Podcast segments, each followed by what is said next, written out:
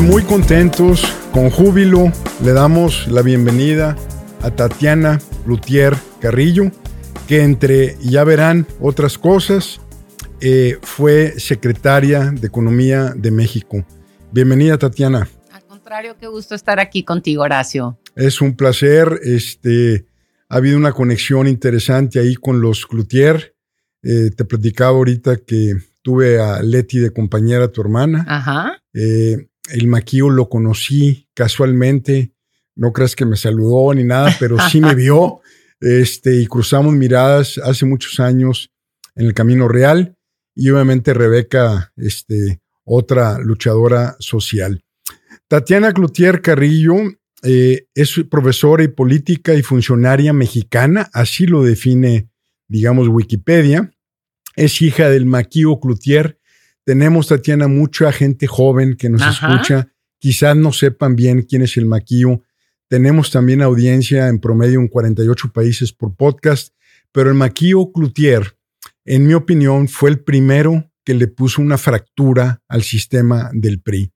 Fue el primero que en una entrevista épica eh, en televisión, eh, me acuerdo que dijo estas palabras, no son más inteligentes los que gobiernan que nosotros, son como uno, yo los he visto a los ojos y para mí fue un empresario, eh, un líder empresarial que se lanzó a la política y por lo que veo hay una dinastía de nacionalistas y de patriotas con los Cloutier eh, estudiaste eh, licenciatura en lengua inglesa, tienes una maestría en administración pública por la Universidad de Nuevo León. Has escrito cinco libros, Tatiana, este, interesantísimo.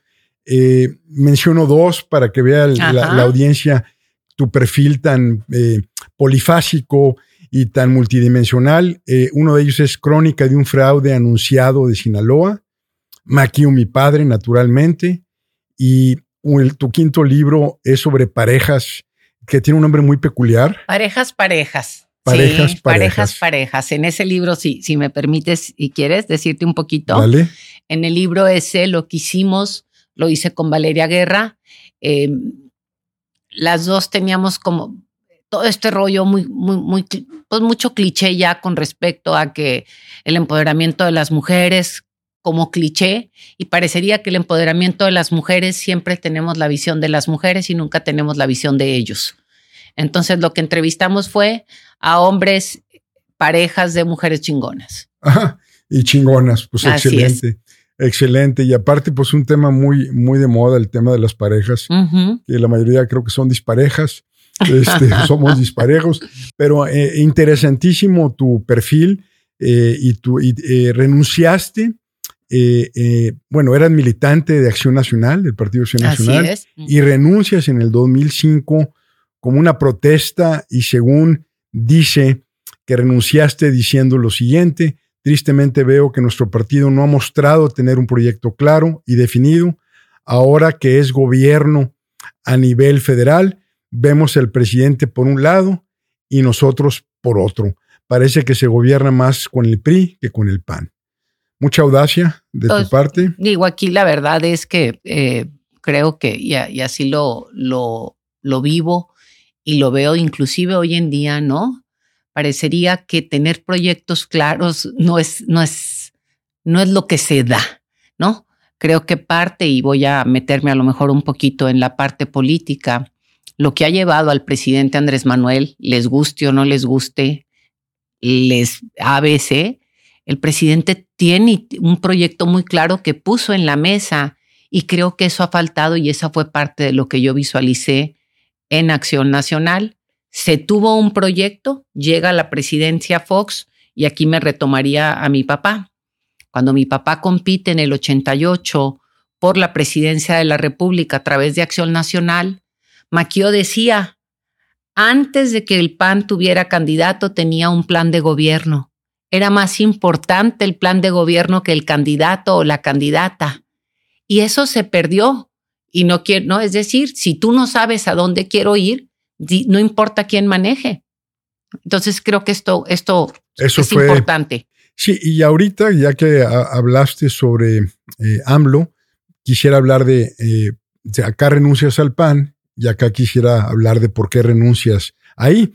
Me gustaría seguir con un poquito tu planteamiento, pero me encanta que tú entra donde quieras, okay, donde quieras. Esta es una conversación. Okay, vamos a divertirnos, vamos a pasarla bien y seguramente hay mucho interés de mucha gente por escucharte, muchas mujeres, muchos jóvenes, Tatiana.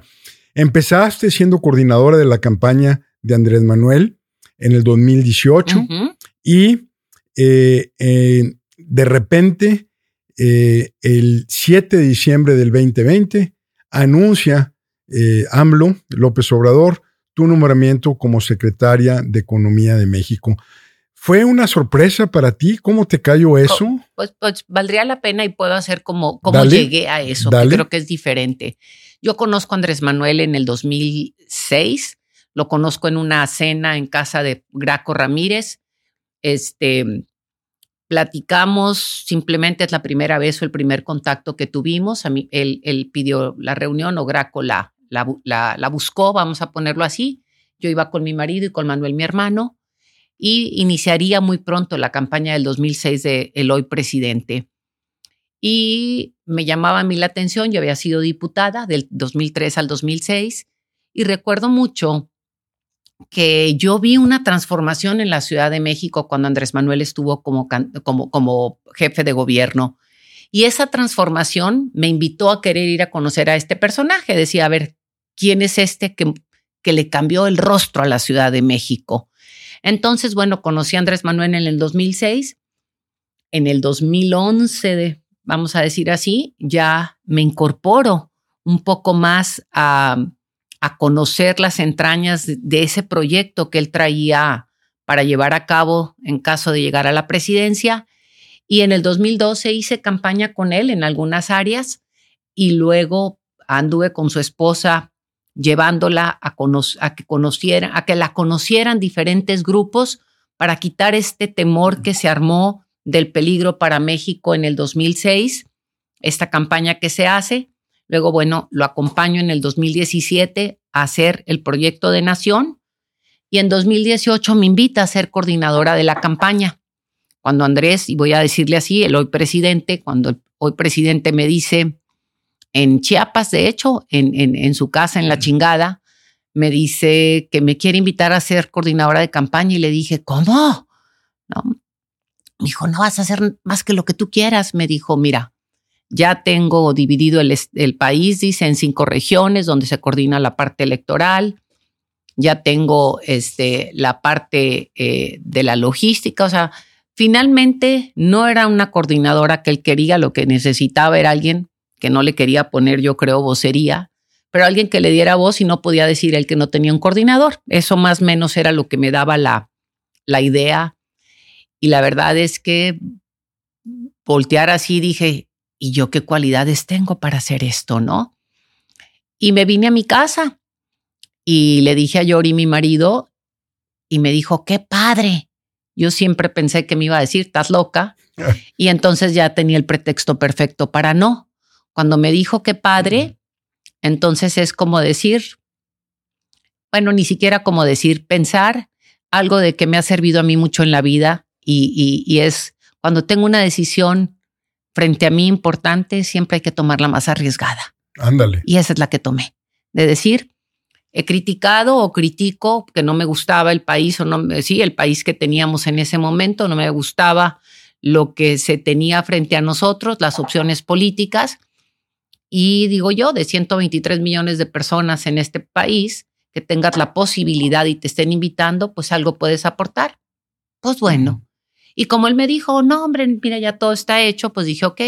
Cuando anuncia el 15 de, de enero perdón, del 2018, aquí en Monterrey, de hecho, que voy a coordinar la campaña, el teléfono empezó a sonar por todos lados y entonces dije, ah, caray, ¿y ahora qué vamos a hacer? ¿No? Y bueno, empezamos esta parte en la campaña, en donde la estrategia, donde yo veía que era lo que le faltaba a la campaña, para complementar. Él hacía un trabajo o hace un trabajo de tierra extraordinario. Y entonces dijimos, ¿cómo le damos aire? Y en el aire ya venían las redes sociales y entonces complementamos el trabajo en las redes sociales, armamos un equipo muy padre de Abre más los ojos, un equipo de vocerías para todo el tema de debates, de atender radio, atender televisión. Y luego, este, pues más o menos fue así como, ¿qué, expectativas tenía? Yo dije, me voy seis meses a, apoyar en la campaña con una probabilidad, ganes o pierdas, ¿no? digo, porque no hay otra opción. Entonces, este, dije seis meses como quiera. Nunca me vi en lo que pasaría después del día de la elección. Sin embargo, eh, había alguien que me ayudaba de una manera muy intensa y tenía ganas él de ser diputado. Me pidió que, que lo apoyara a ser diputado y yo le dije a, Andrés Manuel en campaña, este, oye, ayúdame con esto. Y me dijo, a mí me van a dar o sea, opciones de que yo proponga tres, pero si yo voy a proponer, o sea, alguien que no me van a decir como, ¿por qué? Me dijo, ponte tú de titular, esta persona entra de suplente y entonces, pues ya se arreglan ustedes, tú te vas y él se queda. Ok, así fue el acuerdo. Este, pues de repente, primero me metieron por la circunscripción donde nací, que es Sinaloa, no donde vivo, que es Monterrey, y eso complicó las cosas. La otra, eh, no se podía, la ley no permite, pues para evitar las Juanitas, este tema que una mujer entre y que luego se vaya para que suba un hombre no se permitía. Y entonces, pues no. Y pues terminé buscando, o sea, pusimos a una persona de, de suplente mía pensando que yo no iba a ser diputada, sino yo entregaría la diputación a mi suplente porque no tenía un interés de ser diputada. Así las cosas, viene la, eh, eh, pues resulta que la persona que era mi suplente este, eh, se enfermó de, Alzheimer. Entonces, este, pues a cambiar al 5 para las 3.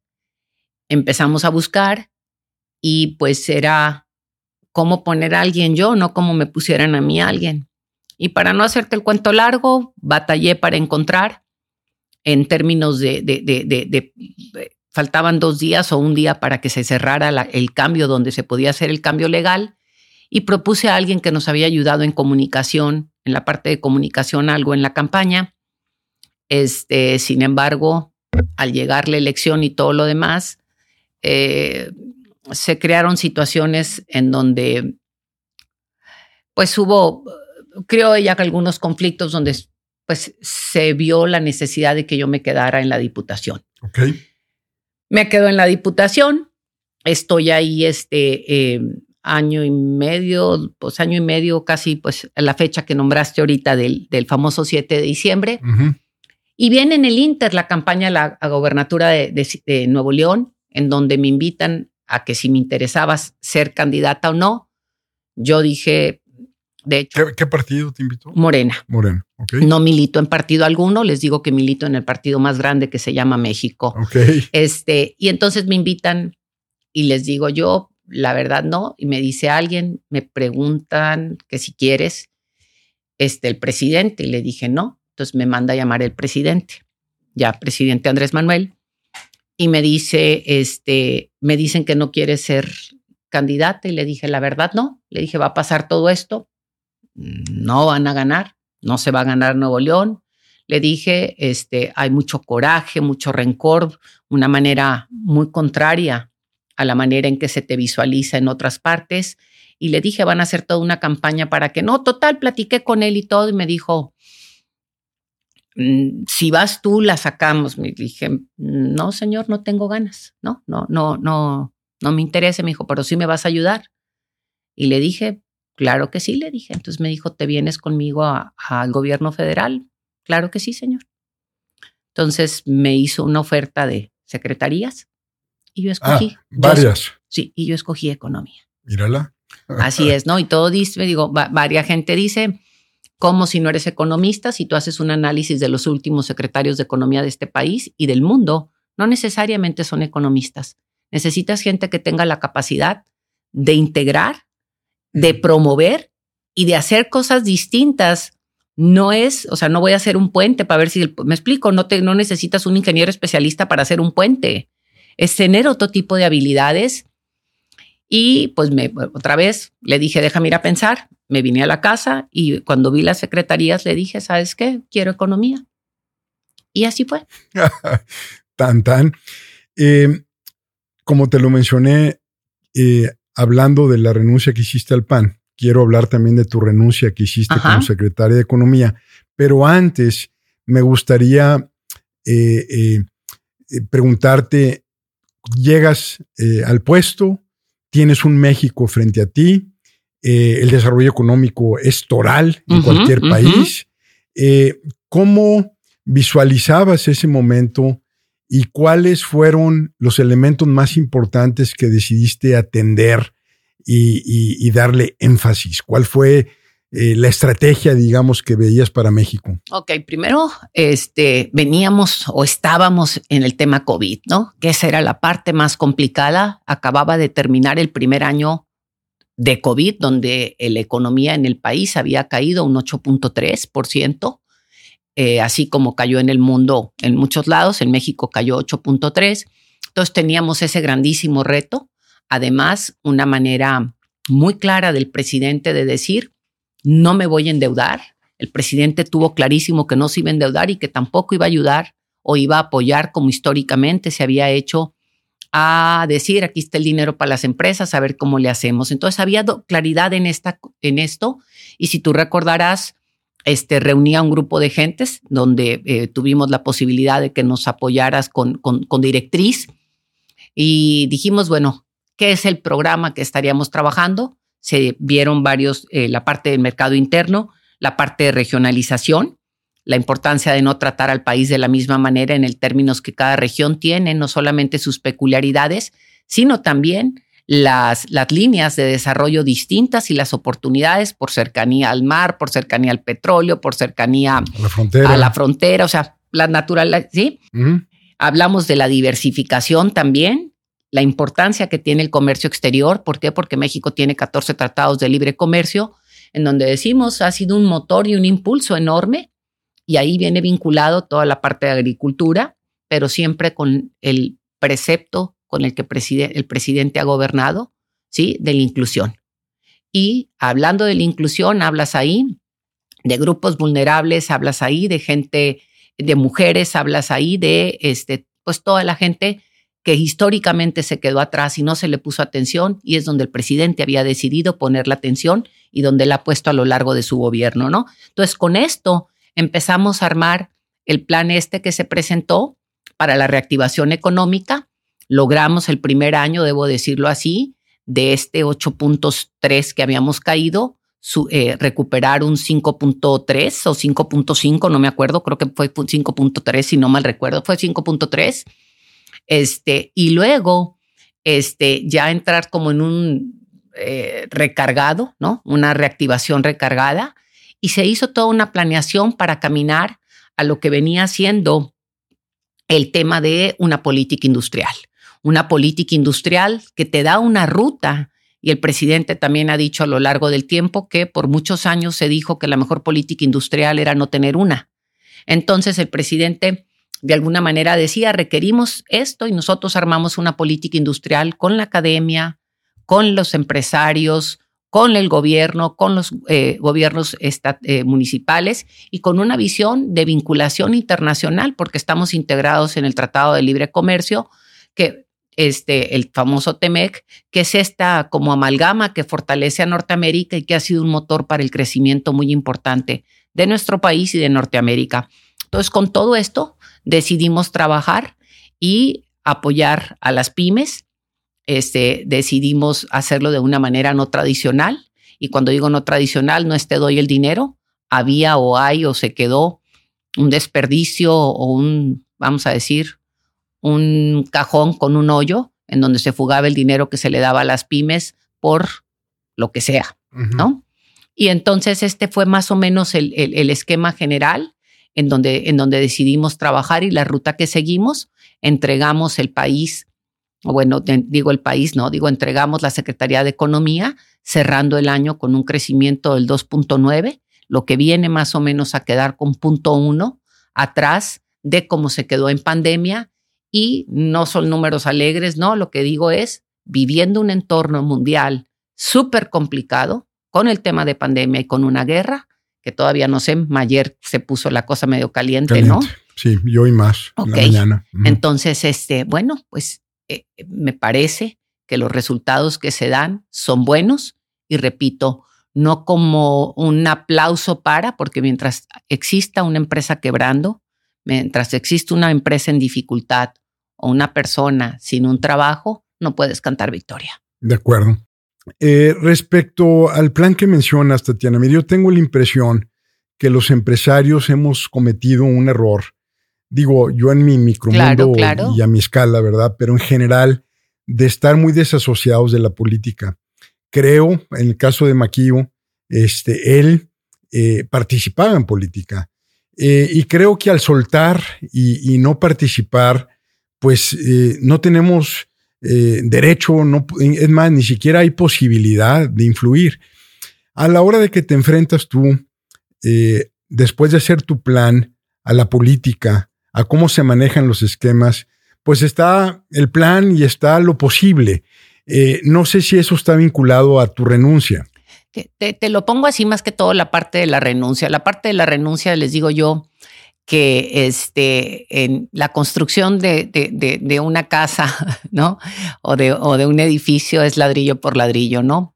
La de construcción de, yo diría el divorcio, y no digo divorcio luego porque luego me dijeron que me, que, me peleé con y no es así, sino es los, los, o sea, no es un romp, no es un montón de cositas o, varias cositas que van pasando o van sucediendo en donde dices, a lo mejor llegó el, o sea, no tropie, no, ni siquiera tropiezos, como lo pondríamos, ¿no? Como situaciones que se fueron presentando, muchas cosas pequeñas en donde, este, dices tú, pues me cuesta mucho trabajo poder avanzar. Le estoy dedicando 12 horas diarias y estoy avanzando como que fuera 7 porque no está la sinergia del todo en donde yo tenga esa llave para mover esas cosas. Y entonces digo, me cuesta trabajo porque estoy dejando casa, este, y, luego avanzo tan poco, pues se me hace que, que no.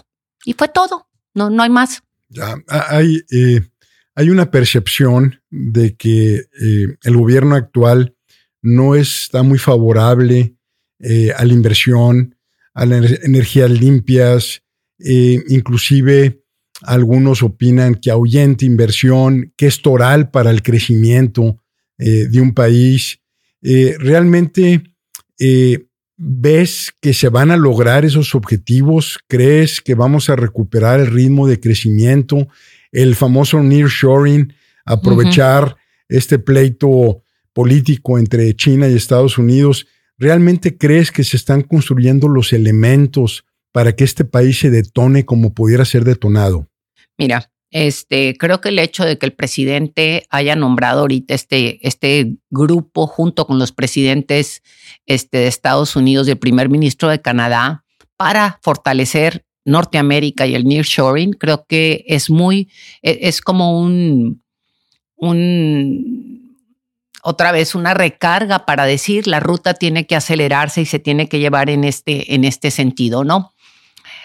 Eh, creo que aquí hay una, voy a decirlo, una dualidad o una manera difícil a veces de entender esta parte de, de, del presidente, ¿no? Y creo que a veces, y se lo dije mucho yo desde campaña, cuando generalizamos, tendemos a, a pues a crear un, con el lenguaje creamos mundos y cuando generalizamos, pues te llevas de encuentro a más porque se sienten incluidos.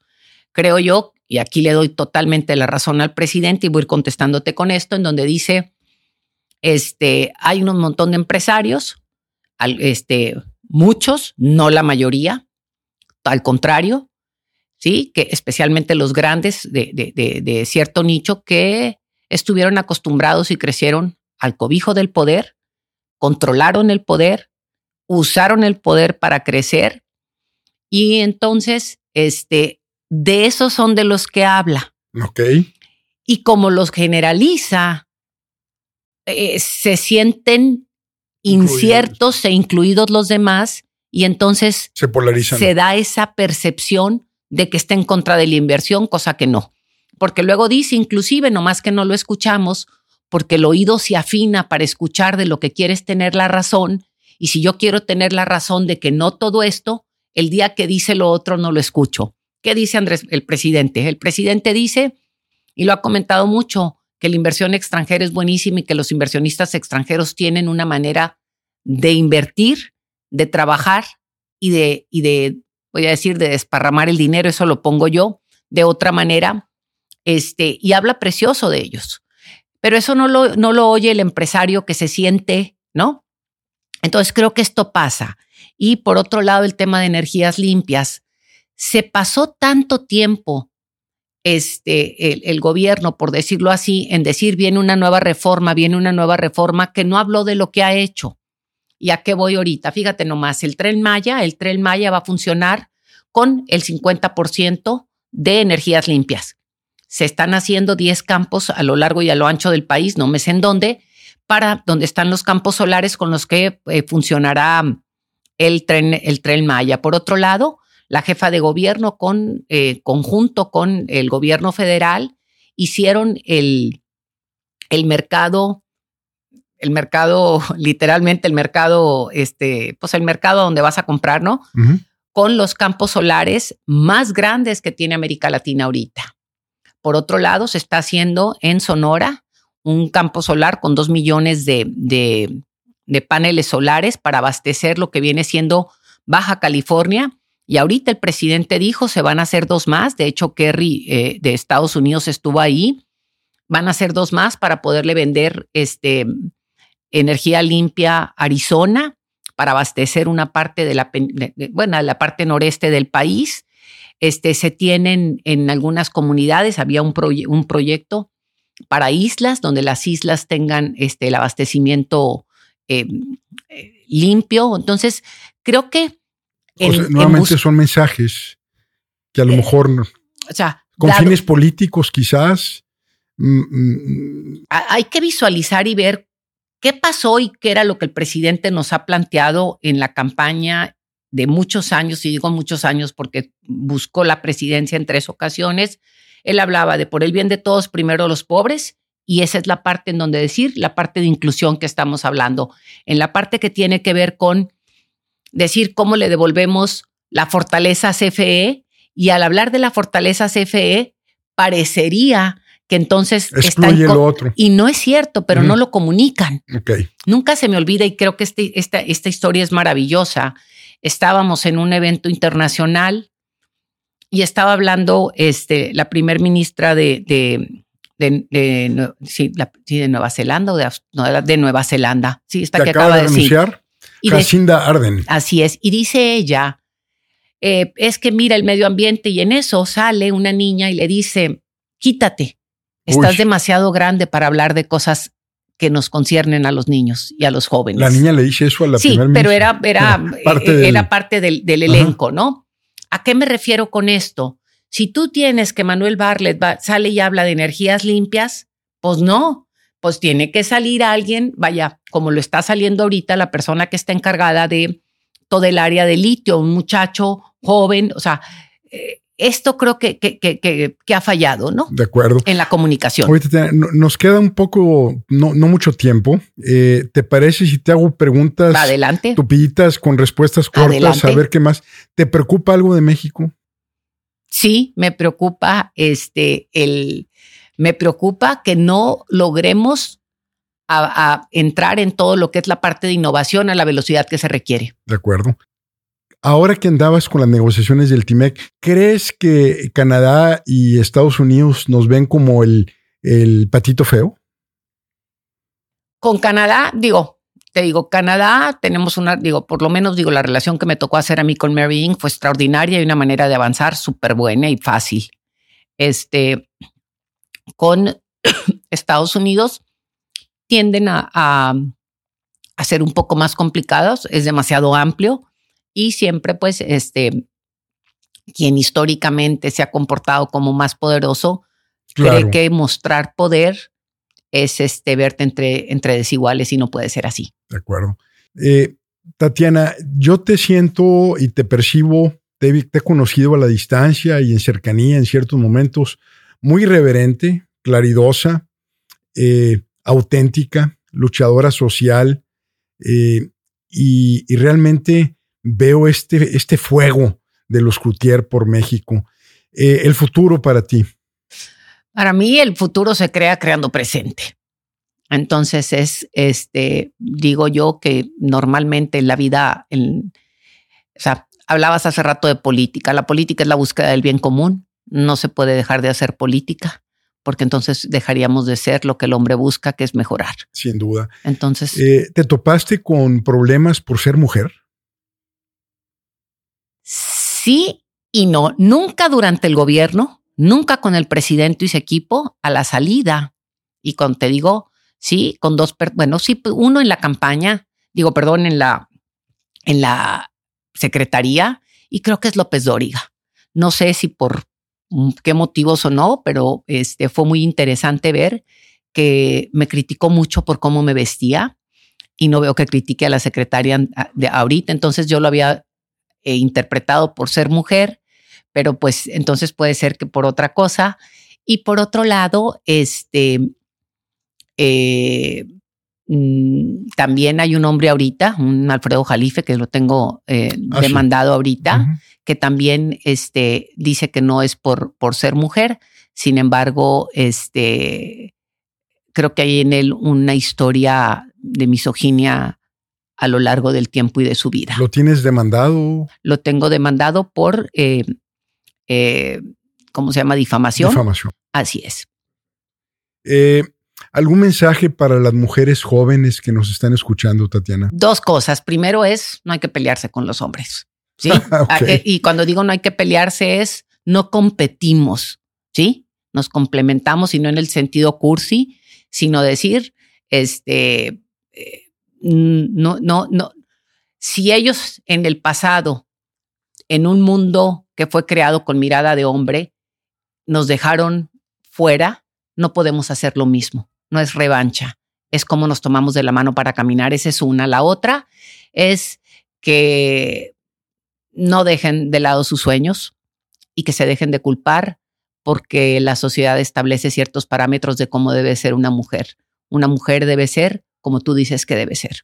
Tan, tan. Sí, hay mucha culpa, ¿verdad? mucha culpa y mucho patrón de, de, de, lo que debe de ser una mujer. ¿No? Sí, y eso genera dificultad. ¿Algún mensaje para los jóvenes que están, eh, que no les tocó la dictadura perfecta, que no les tocó la transición, que no les tocó esta alternancia política y sin embargo, tal parece que México la necesita, la democracia viva. Para los jóvenes, ¿qué les dices?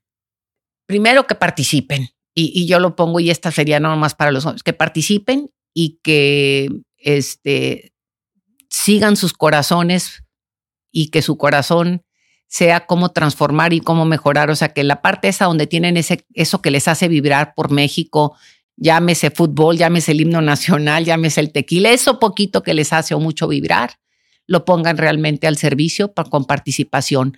Se puede participar desde el municipio, se puede participar desde el Estado, se puede participar desde donde estás. Y la otra es, no se la compren de que es que somos corruptos, no que no se la compren de que la administración pública es mala, ¿no?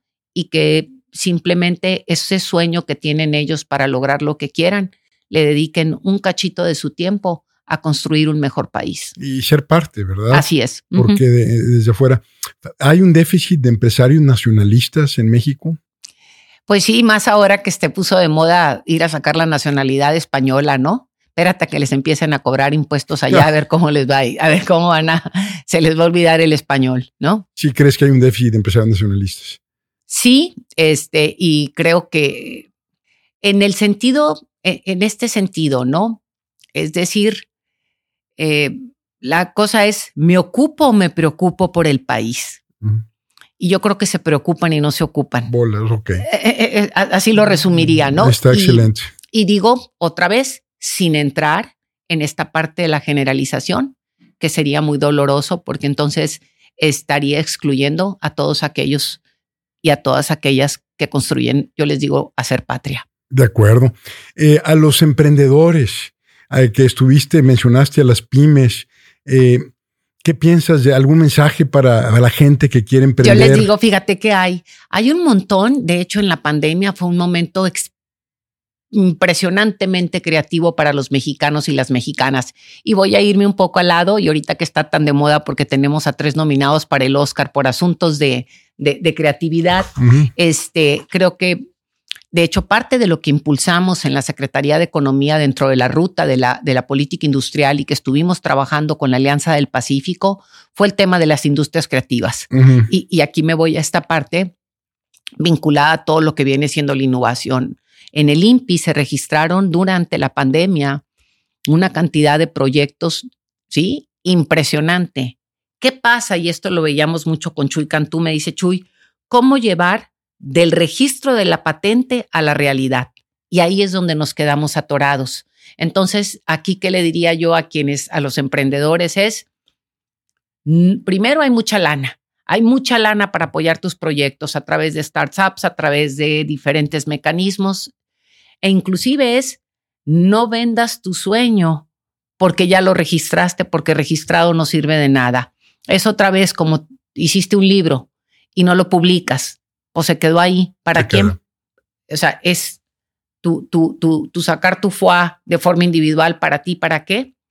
Vivir en este mundo y no compartirte es negarle al mundo algo muy rico porque eres muy rico. Eh, eh, fenomenal ese. Cuando estudié historia eh, del mexicano, o más bien psicología del mexicano, hablaban de que en el centro sur se establecieron los centros de poder. En el norte nos desasociamos de la política y se crearon empresas, etcétera. ¿Crees tú que los norteños estamos desasociados del poder político, nos chamaquean este, la gente del centro, no entendemos el juego político porque estamos tan ocupados en las empresas. Fíjate, lo voy a poner porque pudiera ser como por tiempos y me voy a referir, fíjate, me tocó cuando creían los empresarios que yo iba a ser la candidata de Morena a la gobernatura, me tocó sentarme con un grupo de ellos y fue lo más, ¿qué te diría? Lo más aleccionador, ¿no? Porque sus lecturas no tienen nada que ver con la realidad. Las lecturas de políticas de los empresarios estos con la realidad. No estoy hablando con sí, con la realidad política. Este y creen que juntarse y decir vamos a apoyar a Rosario quiere decir que Rosario va a ser, o sea, lo que ellos dijeron. Es un decir, ¿no? Entonces, y, y, tan es así que han apoyado dos resultados, o sea, por lo menos uno fatal con el Bronco, no sé cómo vaya a resultar hoy en día. Entonces, no, no, y, tienen una creencia oculta allá en el subterráneo de su, de su mente, como que no debería valer el voto igual.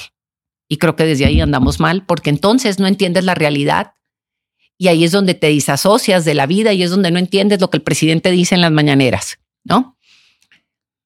Creo que el hecho, y esto ha sido una Fíjate, Maquio soñó con que los ciudadanos se involucraran en la vida política y decía, no importa con quién, cómo, pero participa. De acuerdo. Y creo que el presidente este, que ha revolucionado las conciencias de este país, eh, a favor o en contra, pero las ha revolucionado, ha hecho eso, ha despertado lo que no pudo despertar nadie, que los puso a jalar unos por miedo y otros porque, porque están a favor de él. Entonces, ¿qué es?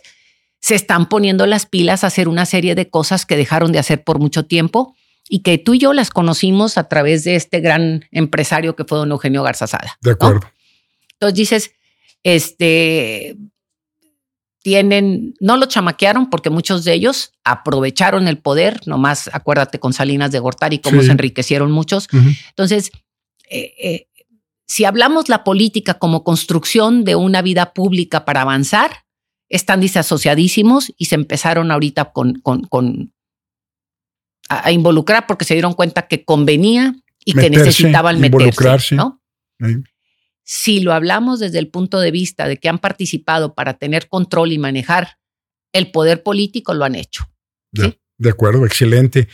Eh, para cerrar, este, Tatiana, tus aprendizajes personales más grandes con toda tu carrera épica de aventarte, de arriesgarte, eh, y estoy seguro que Tatiana nos va a dar más sorpresas, más trabajo, más audacia.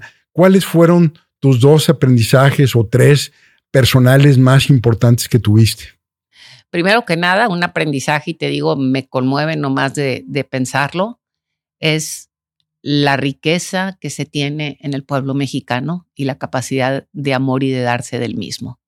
Impresionante, te podría contar historias desgarradoras. Este, eh, no se me olvida una, fuimos a, ¿cómo se llama? Al Baja California, a toda la zona esta vinícola, a una boda. Al Valle de Guadalupe, fuimos a una boda y estábamos desayunando, salimos mientras hacíamos cola para entrar porque en un lugar muy nutrido y estaban afuera unos puestecitos muy bien eh, acomodados, montados, este, de unas indígenas vendiendo pues artesanías. Salgo con mi hija y me dice una de ellas, llévese lo que quiera. Me dijo, porque usted nos dio voz. Wow. ¿Sí? Y de esas te cuento muchas. ¿Sí? Como mujer, nos dio voz. Como mujer, o nos dio voz a nosotros, los humildes. A nosotros. O se sintió. No los, te digo, pero. Pero te llegó. No, me llegó ese y te, vuelve a llegar ahorita también. Totalmente. Y te digo, de estas te puedo contar muchas historias a lo que voy es de esta capacidad del pueblo mexicano de entregarse y darse y de, y de, y de, y de amar, ¿no? Esta es una de las cosas que me, de los grandes aprendizajes que me llevo, ¿no? Y la otra es esta otra parte de, eh, hay más gente, otra vez, cuando se hacen estas generalizaciones y que dicen, no, que somos corruptos, somos estos, hay mucha gente en el servicio público bien comprometida. ¿sí? No, e, esa es una de las cosas que, que la hablo porque me parece, y este es uno de los aprendizajes que me llevo, que con todo el tema de las redes sociales, que con todo el tema del anonimato, es muy fácil quitar y echar a perder cosas para tu propio beneficio como país por cómo destruimos. ¿Y a qué me refiero con esto? Me decía una amiga aquí en Nuevo León que estuvo en la administración pública, me dijo, no, me dijo, salí corriendo, dice, no podían ir al súper porque me decían, váyase a trabajar, ¿no? Creo que hay una, hay tanto enojo en la sociedad y no nomás en México, ¿no? Creo que hay mucho enojo como humanidad ahorita y la pandemia eh, exacerbó ese, ese, ese enojo. Y entonces el aprendizaje es, necesitamos hacernos responsables del pensar individual y colectivo, porque eso tiene repercusiones en el mundo y tiene repercusiones en nuestra vida diaria y voy a decir, este, en, el aprendizaje es necesitamos hablar y, voltear y entender y conectarnos con nosotros para ver qué sentimos, comunicarlo y atenderlo cuando nos sentimos de la chingada. Dale. En otras palabras, hacer algo también. Totalmente atender, atenderte integralmente, atender tu salud de forma integral. O sea, ese es un cierre interesante, Tatiana, porque eh, regresamos a la persona. Eh, eh, en el sentido, ¿crees que tu salud mental fue parte de tu razón de, regresar a tus raíces? no, no, no, no la mía, pero vi lo que pasó en el país. sí, vi, te digo, este, vi lo que pasó cuando estuve de diputada, me tocó empujar, te puedo decir, tengo, digo, híjole, me voy a ir en el tiempo, tengo un hermano que se suicidó, ¿no? Entonces, en la diputación tengo, este, trabajé mucho el tema de salud mental a partir de una ley de salud mental y me tocó ver mucho la cantidad de gente que se está suicidando, ¿sí? Y, en el mundo y cómo los jóvenes este, están. Entonces, lo paso a la pandemia, lo paso a esto y por eso te digo, hay que atenderse y cuando digo es, no somos conscientes como sociedad, y aquí lo hablo porque inclusive con lo del presidente, es decir, no somos conscientes de lo que generamos con toda esta rabia y este enojo y decir, es que AMLO, ¿sí? Como que él fuera el, el responsable de que en tu casa se quebró un vidrio.